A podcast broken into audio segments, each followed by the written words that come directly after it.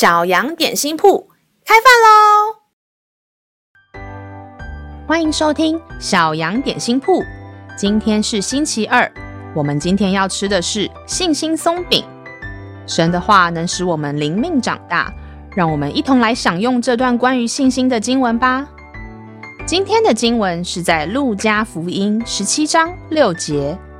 主说：“你们若有信心，像一粒芥菜种。”就是对这棵桑树说：“你要拔起根来，栽在海里，它也必听从你们。”亲爱的小朋友，刚刚经文说，如果你有信心，连树都要因为耶稣的缘故听你的话。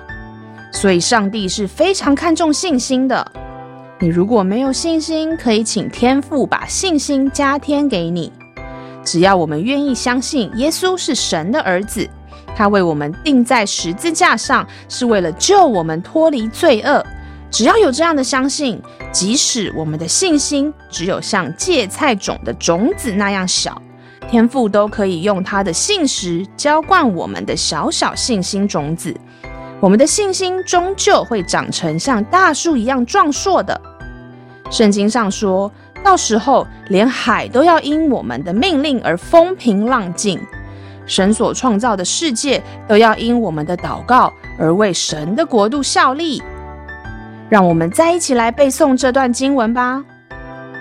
路加福音十七章六节，主说：“你们若有信心，像一粒芥菜种，就是对这棵桑树说：‘你要拔起根来，栽在海里，它也必听从你们。’”路加福音十七章六节，主说。